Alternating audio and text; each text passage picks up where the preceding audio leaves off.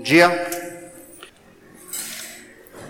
Interessante como Deus dirige aquilo que as nossas vidas, o que Ele quer, inclusive, receber, como nosso louvor, nossa adoração. É, a mensagem de hoje tem tudo a ver com o tempo de oração que a gente teve aqui antes, né, com o tempo evangelístico, várias músicas do louvor é, pensando essa semana numa mensagem e lembrando que vai cair no meio da semana, né? A gente está com um domingo antes do, do dia que a gente celebra o Natal. Então eu pensei numa mensagem para justamente equipar todos nós, né? nos dar ferramenta, equipamento para a gente compartilhar Cristo com os outros. Natal é, uma, é, é, principalmente né, uma época de falar de Jesus. As pessoas, querendo ou não, estão falando mais sobre isso, até mesmo escarnecedores. Essa semana você acompanhou Bafafá que está dando a esse programa, né? Netflix, Porta dos Fundos aí. Até, até pessoas que querem usar o nome de Cristo para escarnecer, por causa dos seus conflitos, né? A sua luta atrás daquele humor, atrás daquela carinha é, que quer passar uma mensagem escarnecedora, existe um coração desesperado, em conflito com seus pecados, tentando abafar aquilo tudo é, por meio de uma aparência, né? Eu, eu, às vezes eu enxergo as pessoas como aquela figura que a Bíblia coloca no Antigo Testamento da lepra como aquilo que simbolizava o pecado e pessoas tentando passar uma maquiagem naquela cara caindo pela lepra, né? Aquele aquela situação horrível, seus pecados destruindo a sua vida e a pessoa tentando mascarar aquilo. Eu fiquei pensando se mesmo escarnecedores estão preocupados né, com Jesus, está incomodando, quanto mais nós que temos a vida transformada, Deus está fazendo algo na nossa vida, conhecemos Jesus como Salvador, a gente deve querer conversar sobre Ele com os outros, a gente deve ter motivo e privilégio de usar essa data para falar dele para as outras pessoas. E apresentar o Evangelho no Natal significa apresentar Jesus. Jesus é o Evangelho. E a gente pode ap apresentar Jesus como de uma forma que as pessoas queiram falar sobre ele conosco depois, ou muito depois que as comemorações já encerraram. Então fiquei pensando em algo que pudesse nos equipar. Tá bom? Então você pode inclusive usar essa essa essa frase da mensagem aí nesse esse título estando junto daquelas pessoas. Se você tiver, você já sabe que vão ter pessoas ali que não conhecem a Cristo com as quais você vai comemorar o Natal. É, eu já fiz isso diversas vezes, né? na minha família, na família da minha esposa, na família de conhecidos que me chamaram para passar o Natal junto. Pedi um tempo ali para compartilhar o significado daquilo que a gente estava reunido ali. E é muito bom. Ah, e você pode usar esse título, inclusive. Fala assim: ó, trouxe Jesus para compartilhar com vocês. Primeira coisa que você precisa fazer é, é se preparar para compartilhar Jesus com os outros. Um trecho das Escrituras que pode nos desafiar isso é o que está aí. Paulo falou que quando ele fundou aquela igreja dos Tessalonicenses, ele explica o que ele estava fazendo ali. Aquilo que anunciamos a vocês não se baseia em erros ou em má intenção, e também não tentamos enganar ninguém. Pelo contrário, sempre falamos como Deus quer que falemos porque ele nos aprovou e nos deu a tarefa de anunciar o Evangelho. Não queremos agradar as pessoas, mas a Deus que põe à prova as nossas intenções. você deve se preparar para falar o Evangelho. Se você quer, e você devia querer mesmo, fazer isso. Então, tem quatro coisas que você deve prestar atenção para em questão do seu preparo, que é algo antecipado, né? Não pode acontecer, no, você não pode estar fazendo isso naquele dia simplesmente, mas você tem que pensar antes, para que você possa aproveitar aquela oportunidade para falar de Jesus. E eu quero também, não importa se você vai estar reunido somente com cristãos no Natal, o desafio que eu quero fazer também é você usar uma parte dessa mensagem, que é a, que é a segunda parte, principalmente, para conversar sobre o Evangelho. Porque às vezes, irmãos, a gente tem oportunidade e várias vezes a gente tem, a gente tem compartilhado aqui, puxa, mas eu não estava tão pronto, eu não sabia muito o que falar. Então por que, que você não usa? Por que, que eu não uso? Né? Aquela, aquele momento da comemoração de Natal ali, se você estiver reunido somente com cristãos, para conversar sobre o Evangelho. Será que eu estou entendendo de verdade? Será que eu sei comunicar o que Cristo fez por mim? Que pode ser que você encontre alguém naquela noite de Natal, mas pode ser que você encontre no dia seguinte, ou durante a semana. Né? Essa semana agora, sexta-feira, eu tive a oportunidade de conversar sobre Jesus levando um amigo meu para casa depois do churrasco lá que a gente teve. Né? E alguém que está aberto a conversar sobre Jesus. Mas em relação ao preparo, uma coisa que deve pensar, a primeira coisa, é essa: conheça o Evangelho, que vai ser o segundo ponto da mensagem, tá bom? que a gente vai explicar daqui a pouco aqui. Segundo lugar, confesse qualquer pecado conhecido. Não vá querer falar de Jesus para os outros com uma vida que tem pecado abrigado, guardado lá dentro. Não permita que algum pecado, especialmente o medo dos homens, o impeça de ser usado pelo Espírito Santo na vida das pessoas. Não vai querer assim, ah, não interessa como eu vivo, eu vivo a, a minha vida, não interessa se eu não sigo muito a Jesus, mas vou falar de Jesus. Pode ser que seja ruim fazer isso. Né? Pode ser que você perceba que aquilo é um peso, não faz muito sentido. Então, acerte a vida com Deus para falar de Jesus. E não deixe que o medo dos homens que vão pensar de você se vão gostar mais ou menos, se vão convidar você ano que vem para comer peru, que isso vai impedir você de falar do seu, do seu Senhor e Salvador para eles. Não deixe isso acontecer. Então, se estiver acontecendo, para, fala com Deus, confessa, pede perdão, pede para o Espírito Santo usar a sua vida para compartilhar o Evangelho ali. Antes, né? Dias antes. Clame a Deus por oportunidades. Coloquei tudo com C para você ficar mais fácil, tá bom? Conheça o Evangelho, confesse, clame a Deus por oportunidades. Ore todos os dias por aqueles com quem você estará nas comemorações de Natal. Ore por essas pessoas. Porque pode ter certeza que, da mesma forma que você quer é, compartilhar o Evangelho com elas, o diabo quer que você não faça isso. Então não adianta aquela visão ingênua, assim, não, já que elas estão ali, elas estão querendo ouvir. Várias vezes, ao compartilhar o evangelho com conhecidos ou familiares, é, essas pessoas ficaram iradas e foram ficando iradas no rosto. Eu fui percebendo isso por ouvir algo que foi mostrando que elas não eram tão boazinhas, que o, que o ano novo não ia trazer uma coisa melhor só porque a gente desejava isso, né? E lógico, elas vão ficar bravas com você, muitas vezes. Ore por essas pessoas, para que Deus trabalhe no coração delas muito antes daquele momento de ouvir o Evangelho. Ore por si mesmo, né? clame a Deus para aproveitar as oportunidades. Ore por si mesmo a fim de compartilhar Cristo com ousadia e clareza, né? de ter claro a mensagem do Evangelho.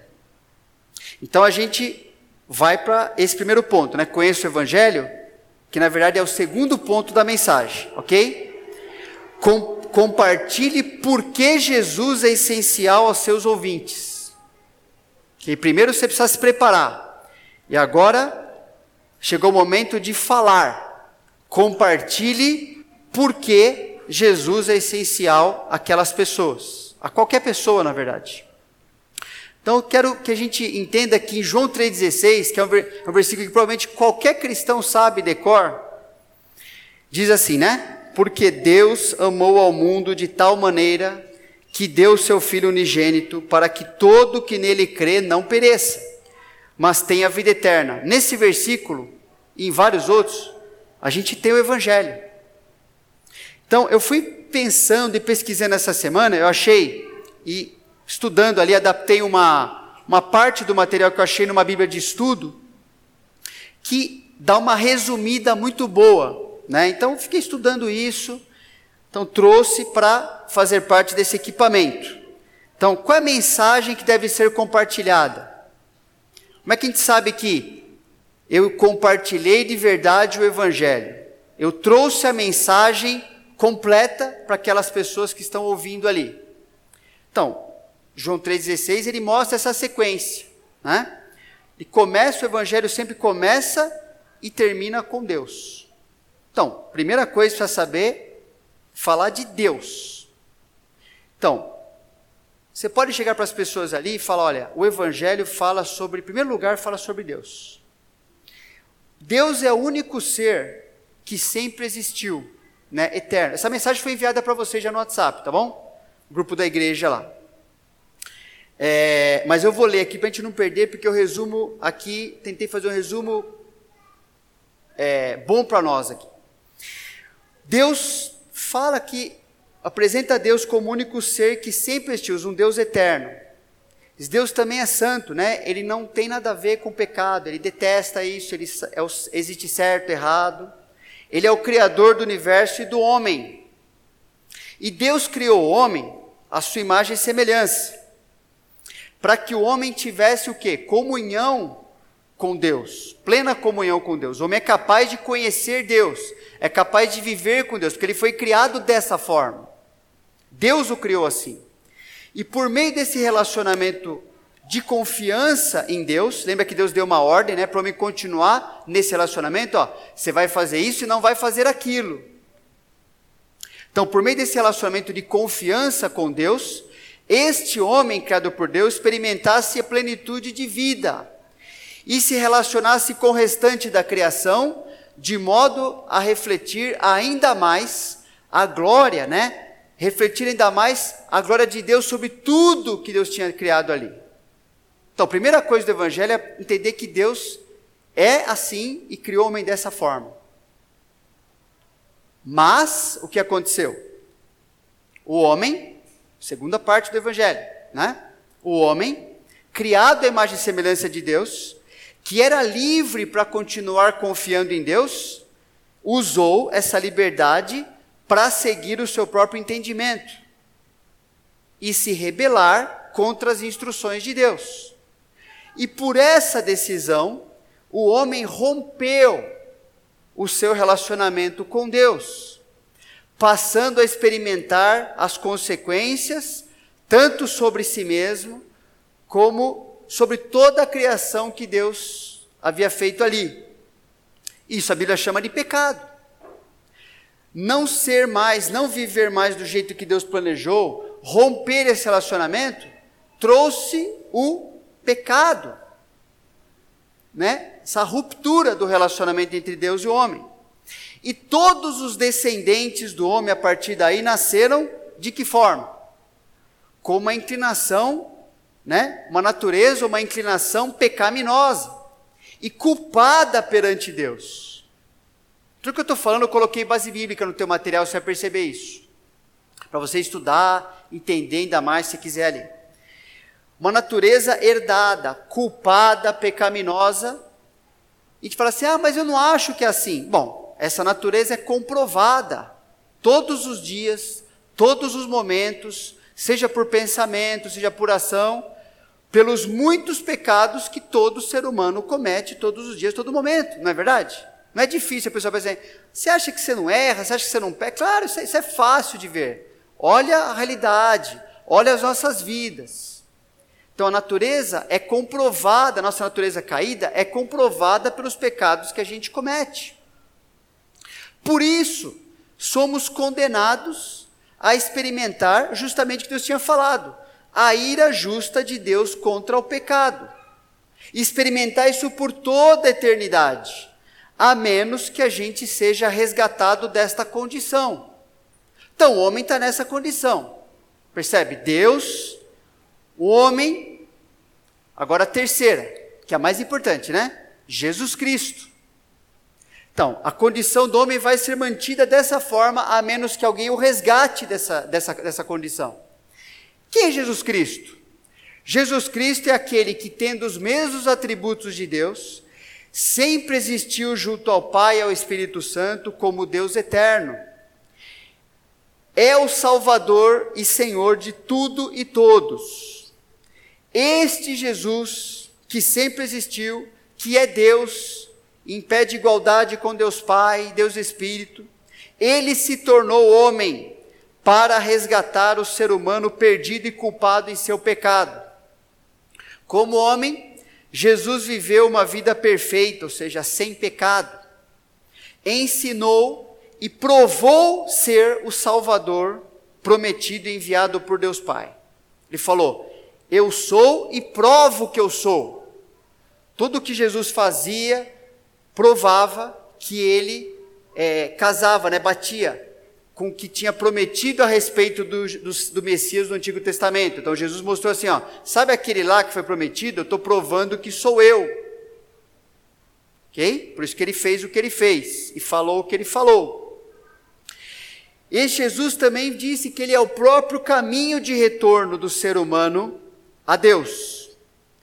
E a sua morte na cruz foi o sacrifício voluntário, ele entregou a vida porque ele quis entregar, e o sacrifício aceito é, por Deus, porque ele suportou e aplacou, né, resolveu a ira justa de Deus contra os pecados do mundo, ao mesmo tempo que nos reconciliou com Deus.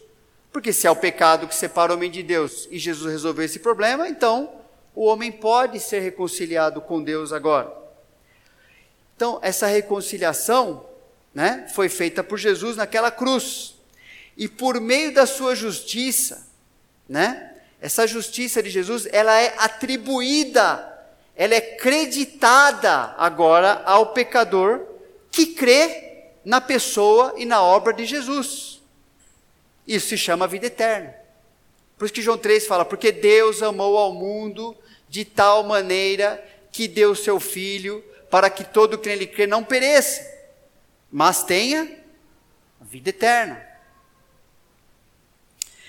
Todo o sistema sacrificial do Antigo Testamento serviu para evidenciar a separação entre o homem e Deus, devido ao pecado, e resolvê-la provisoriamente, por meio da morte de um inocente em lugar do pecador. Não é isso que Deus propôs ali? Agora, por que, que isso foi feito daquela forma? Justamente porque seria resolvido definitivamente por meio do sacrifício de Jesus Cristo. O livro de Hebreus explica exatamente isso. E a ressurreição a ascensão de Jesus aos céus e o seu retorno futuro são a prova de que a salvação estabelecida por Deus foi completamente cumprida. Por quê? Porque ela resultou na justificação dos pecadores. Então, a ressurreição de Jesus, ela, a explicação da ressurreição de Jesus é isso. Jesus ressuscitou, provando que os pecadores agora que creem nele têm a vida eterna, não vão ficar pagando o seu pecado eternamente, então eles têm uma nova vida, os que creem em Jesus. A ressurreição prova isso, Hebreus 4,25 fala, está no texto, no seu material também. O retorno de Jesus, a ascensão de Jesus ao céu, prova que ele voltou a ter a mesma posição de dignidade como Deus perfeito junto ao Pai, provando que ele não está lá no túmulo, não é um pecador, nada disso, ele é Deus como ele sempre foi, e ele retorna à sua posição ao Pai, e a redenção, né? A redenção, o resgate de toda a criação manchada pelo pecado, ela como é que isso, como é que a, salvação de Jesus prova que isso também foi resolvido? Porque ele voltará e o seu reino será estabelecido e tem que ser estabelecido neste mundo, porque foi neste mundo que a criação foi estragada. Então, a, o reino de Jesus milenar é uma necessidade e ela é parte do, de provar que a salvação foi realizada. Ok? Então, essas, esses aspectos da ressurreição, a ascensão de Jesus ao céu e o seu retorno como rei, eles comprovam, complementam que a salvação de Jesus foi completa, foi definitiva, deu conta de tudo que o pecado estragou. Ok? Então, isso tem a ver com a pessoa de Jesus no Evangelho. E, finalmente, é necessário uma resposta. Como pecadores, não adianta saber de tudo isso. Ah, que legal, puxa, que informação boa. A questão é o que, que, vai fazer com isso? O Evangelho, ele, o Evangelho verdadeiro, ele implica que pecadores respondam a Deus, então. Como pecadores, nossa única resposta deve ser a de arrependimento e fé. O que é arrependimento? Aquele conceito, eu lembro do, estudando isso aqui de novo, eu lembrei as primeiras coisas que eu ouvi como novo convertido, né? 30 anos atrás. Foi uma figurinha que foi colocada assim, arrependimento simplesmente você está indo numa direção e agora você vai para outra. O que significa arrependimento? Eu estou indo na direção dos meus pecados, do que eu acho melhor para mim, da vida que eu quero, do que eu acho que tem valor. Ah, só que aquilo tudo Deus fala assim, ó, não é, não é legal, não é bom, é pecado. Isso não bate com o que Deus criou para você. Isso não está de acordo com a palavra dele. Não é porque você gosta que está certo. Ah, então é, Deus fala que isso é pecado e que é por isso que eu estou enfrentando o que eu estou enfrentando. Isso, isso mesmo. E agora eu me volto para Deus. Então agora eu não quero mais aquela vida, estou arrependido, aquilo está errado, eu concordo com que aquilo está errado, e agora eu quero ver o que Deus tem para mim. Ah, então esse é o padrão, isso é o que é certo, né? Deus preparou esta vida, não é o mando, é Ele que manda. Isso é arrependimento. O pecador, para ser salvo, precisa de ele precisa responder a Deus em arrependimento. Não adianta ele saber alguma coisa. Se a vida dele não mudou nesse sentido, ele não está salvo por Deus. Ele pode concordar, ele pode achar bonito, mas ele vai para o inferno. Porque ele não entendeu ainda que assim, ó, a sua vida para Deus está errada. Você precisa se voltar do seu pecado para Deus. Arrependimento é isso. Reconhecer isso. Toda a mensagem, você vê no livro de Atos, onde o evangelho é sendo pregado e as pessoas tinham que dar uma resposta, você vai ver o tempo todo essa questão de arrependimento, larga os seus pecados. Do que, que você precisa se arrepender? Que pecado você precisa abandonar? Que que eu vi, que, no que, que tua vida é, é podre mesmo? Que só Deus pode dar jeito. Sem isso, irmãos, o pecador não se voltou para Deus ainda. Ele pode estar convencido, mas não está convertido. Entende? Isso é muito importante. Pessoa, o pecador que ouve o evangelho e continua se sentindo confortável na sua vida, ele não creu em, em Jesus. A gente precisa entender isso. O evangelho precisa trazer um desconforto ao pecador, que é temporário, é só uns segundos ali, para depois ter o conforto da vida eterna com Deus, porque senão isso não aconteceu. E a outra palavra importante é arrependimento e fé. Ok? Fé, o que, que é? Já que, eu, já que eu me volto, esse negócio não acontece uma coisa depois da outra, é simultâneo. Aqui eu estou dando um exemplo daquilo que é essencial. Essa resposta essencial deve conter isso, né? Eu não quero esses pecados aqui, entendi que isso aqui não serve para mim. E eu creio, fé é crer, é confiar que a obra de Jesus em nosso favor é necessária e suficiente para nos perdoar e nos reconciliar com Deus. Eu só posso ter certeza de que eu fui perdoado por Deus porque Jesus fez o que ele fez, senão, senão perdão não tem fundamento nenhum. Senão é uma é uma, um pensamento de autoajuda, é um achismo. Sem a obra de Jesus, baseado no que Deus vai perdoar a gente? Na nossa o quê? Não tem, não tem fundamento. É confiar assim, eu sou pecador e somente Jesus é capaz de me salvar. Ele é o Salvador, por isso que ele fez o que ele fez. E eu creio nisso. Eu confio, eu não aceito religião, eu não aceito minhas obras, não aceito porcaria nenhuma que pode nem se comparar ao que somente Jesus Cristo fez, isso ele poderia fazer o que ele fez. Então, a resposta do homem tem que ser essa: confiar, né, que o que Jesus fez de fato me reconcilia de novo com Deus. E, se isso é verdade, se eu confio que Jesus fez o que ele fez por mim, então como é que eu vou viver daí para frente? Qual é a prova de que isso realmente é verdade? Eu vou viver como discípulo de Jesus. Eu vou viver, a minha vida vai resultar em transformação. Porque não existe também na Bíblia ninguém que fala que é discípulo de Jesus e não segue Jesus. Essa pessoa não está salva. Ela pode estar convencida que Jesus é bom, ai que vida bonita, mas você não se tornou um discípulo ainda. Quem foi salvo por Jesus é um discípulo de Jesus. Agora, é um discípulo perfeito? Não. É alguém que agora vai aprender, vai seguir a Jesus. Estava com a vida estrupiada lá pelo pecado, agora fala assim: então, Jesus, agora eu quero aprender com o Senhor e do Senhor na Bíblia como que eu tenho que viver, como eu devia ter vivido e não vivi. Vamos aprender agora, agora eu vou seguir o Senhor. Porque eu confiei minha vida ao Senhor. Eu confiei que o que o Senhor fez por mim é o que eu precisava de verdade, e só precisava disso. E agora, a minha vida vai ser dirigida pelo Senhor, eu sou seu discípulo. Eu vou seguir a tua palavra. Eu vou andar na Bíblia, porque é, é somente por meio da Bíblia que o Senhor me dirige. Não é pelo que eu acho, não é pelo que eu sinto, é pela verdade da tua palavra. E Jesus falou: a tua palavra é a verdade.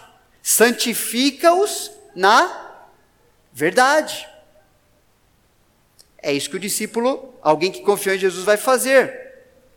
E ele vai fazer isso junto com outros discípulos que também, que também estão aprendendo a seguir Jesus, certo? Que é a igreja. Igreja é isso.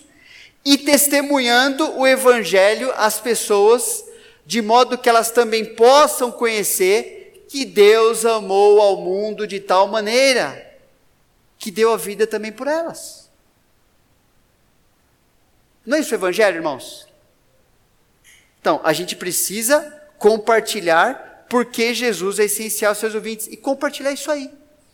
Você pode sentar na tua casa depois, olhar isso de novo, né? Que você recebeu, pensar, nossa, eu, eu consigo transformar isso de uma maneira ainda mais sucinta, da melhor. Ótimo! Faça isso. Manda para o grupo da igreja, né? Mas faça isso. Compartilha, use a oportunidade. Outra coisa importante.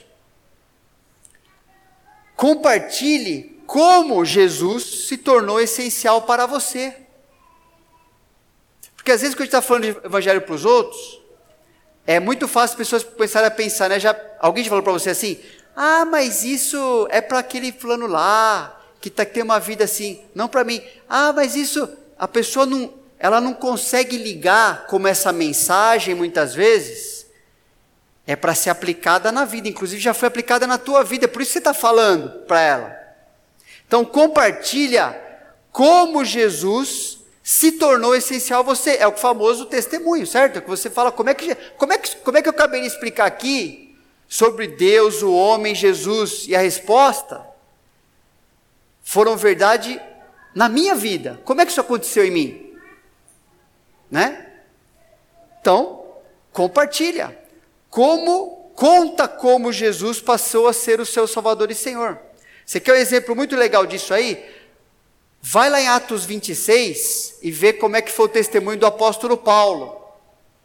Ele lá diante do rei Agripa, né, diante das autoridades ali, tendo que se defender, inclusive diante de um tribunal mesmo, ele contou como que era a vida dele, como é que, como é que ele nem estava nem aí para Jesus. Ele, na verdade, ele detestava os que seguiam Jesus. Ele conta como que Jesus passou a ser o Salvador e Senhor da vida dele.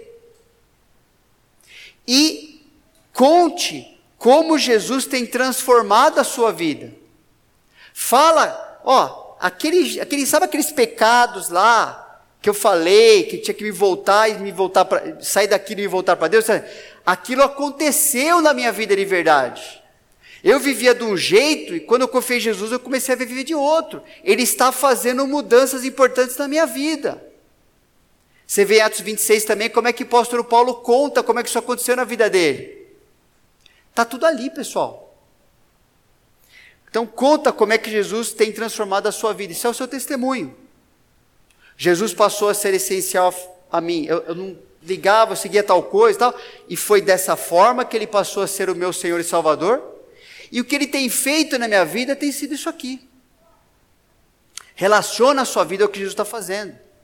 Okay? Atribui a Jesus o que ele está fazendo. E, finalmente, algo que às vezes a gente tem um arrepio mas estudando sobre isso e lendo sobre evangelistas e pessoas, é interessante.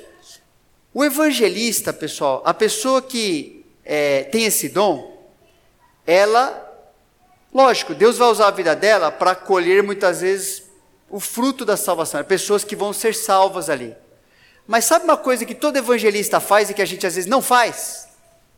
É depois de nos prepararmos para pregar o evangelho, depois de compartilharmos o Evangelho com as pessoas de maneira muito boa, depois de contar nosso testemunho para essas pessoas, a gente para aí. E o evangelista não para aí. Sabe o que ele faz normalmente? Ele desafia os ouvintes a crer em Jesus ali mesmo. E às vezes a gente não quer fazer isso, por quê? Por exemplo, a gente não conversa de um monte de coisa com os outros quer saber a opinião dos outros. Qual o problema de depois de você ter dado uma mensagem como essa para uma pessoa, você perguntar para ela assim, aí, o que, que, você, que, você acha disso? O que você vai fazer com isso? Você entendeu?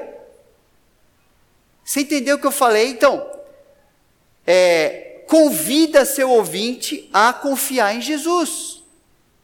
Paulo, quando deu seu testemunho lá em Atos 26, que, olha que interessante. Ele fala assim: Eu posso falar diante do rei Agripa com toda a coragem, porque tenho a certeza de que ele conhece todas essas coisas muito bem, por, por, pois não aconteceram em um lugar escondido, não foi história da carochinha aí. Então Paulo disse ao rei: Rei Agripa, o Senhor crê nos profetas? Que ele estava falando baseado no Antigo Testamento, que a Bíblia existia na época, né?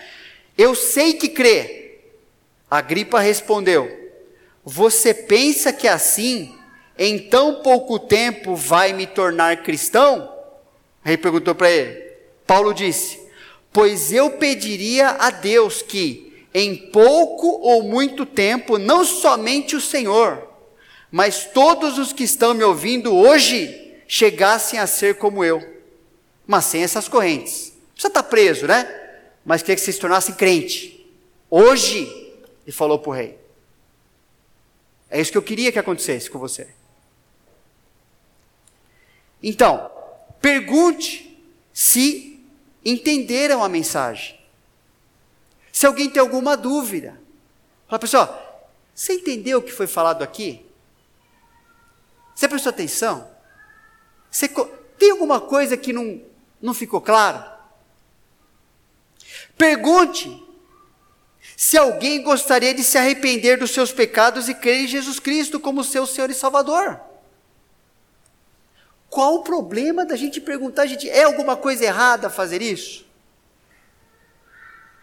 Essa pergunta pode determinar o destino dessa pessoa para sempre. E se ela não crê em Jesus? É problema seu? Não é. Se essa pessoa falar sim, eu quero, verdade, eu quero mesmo. Eu quero, eu entendi que Deus me mostrou agora por meio disso aqui que eu preciso me arrepender e viver baseado no que Ele quer para mim, pô. Se sim, explique a pessoa que ela pode falar com Deus ali mesmo. Isso é oração, né? Não precisa saber, está na igreja. Fala com Deus, reconhecendo os seus pecados perante Deus, pedindo o seu perdão, isso é arrependimento, reconhecendo que seu perdão é real, porque Jesus Cristo morreu por você e ressuscitou. Né? É, reconhecendo isso aí. É, ele deu a vida eterna para você, isso é fé. Jesus fez isso por mim. É verdade o que ele fez. Ele provou que ele fez o que ele fez. E pelo fato de Jesus estar vivo, pedir a ele que a partir de agora ensine você a viver segundo a Bíblia, junto daqueles que, como discípulos, também estão aprendendo. Fala para ela, você pode falar com Deus agora. Você pode fazer isso. Se você se arrependeu dos seus pecados, é isso, é isso que vai acontecer. Isso é salvação. Você vai andar com Deus daí para frente. E se não? Se ninguém quiser, deixa claro que você está aberto a conversar se alguém desejar falar sobre isso depois. Fala assim, ó, tudo bem. Se a pessoa ouviu, deu atenção e não quer se arrepender dos seus pecados, tudo bem. Você pode ficar triste. Mas ela, a decisão é entre ela e Deus. Aí você fala assim, ó, se algum momento, depois, quiser conversar, estou aqui.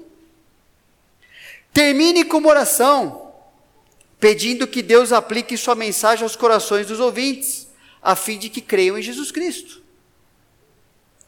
Agradeça ao seu anfitrião pela oportunidade de compartilhar a Jesus com eles. Pô, obrigado. De que você permitiu um tempo eu falar do que é mais importante para mim e na verdade o que é mais importante para vocês, independente do relacionamento que você tenha com Deus ou não, mas vocês têm hoje uma maior coisa melhor, melhor para saber do que Jesus fez. E continue aproveitando a festa de Natal, dando bom testemunho e ciente de que ao falar de Jesus às pessoas, você glorificou a Deus. Não glorificou? Sim. Não te envergonhes, portanto, do testemunho de nosso Senhor, nem do seu encarcerado, Paulo fala, que sou eu. Pelo contrário, participa comigo dos sofrimentos a favor do Evangelho, segundo o poder de Deus, que nos salvou e nos chamou com santa vocação não segundo as nossas obras, mas conforme a sua própria determinação e graça, que nos foi dada em, em Cristo Jesus antes dos tempos eternos. Amém? Queria que a gente orasse agora. Vamos, nós todos vamos orar. Então, a oração é a seguinte: pense nos não cristãos com os quais você acha que estará nessa semana de Natal. Então, esta será a sua lista de oração essa semana. Pensa nessas pessoas. Se quiser, é bom até anotar. Marca, assim, ó, eu sei que eu vou passar Natal com essa pessoa, eu sei que eu vou encontrar essa pessoa. É, tem irmãos nossos aqui que já foram viajar, inclusive. O Leandro, por exemplo, pediu essa oração para mim semana passada. Ó, ora por mim, porque eu vou lá para minha cidade, vou lá estar com meus pais, com a minha mãe, com meus irmãos, e eu quero falar de novo o evangelho para eles. Então já tem uma listinha lá, né? Então pensa, anota, assim, eu sei que eu vou estar com essas pessoas que ainda não conhecem o Jesus essa semana. Então, faz dessa lista a sua lista dessa semana de oração. E ore por essas pessoas. Ore pelas oportunidades que você terá em compartilhar Jesus com elas. Então eu queria que a gente fizesse isso agora mesmo, tá bom? gente abaixasse a nossa cabeça pega essas pessoas, pensa nessas pessoas e pede para que tanto você aproveite a oportunidade, quanto essas oportunidades continuem ali e que você seja alguém usado por Deus para falar o Evangelho. E como eu falei antes, se você só vai estar com não cristãos, use esse momento, Ora por as pessoas que talvez não encontrem na semana de Natal, mas vai encontrar depois, né?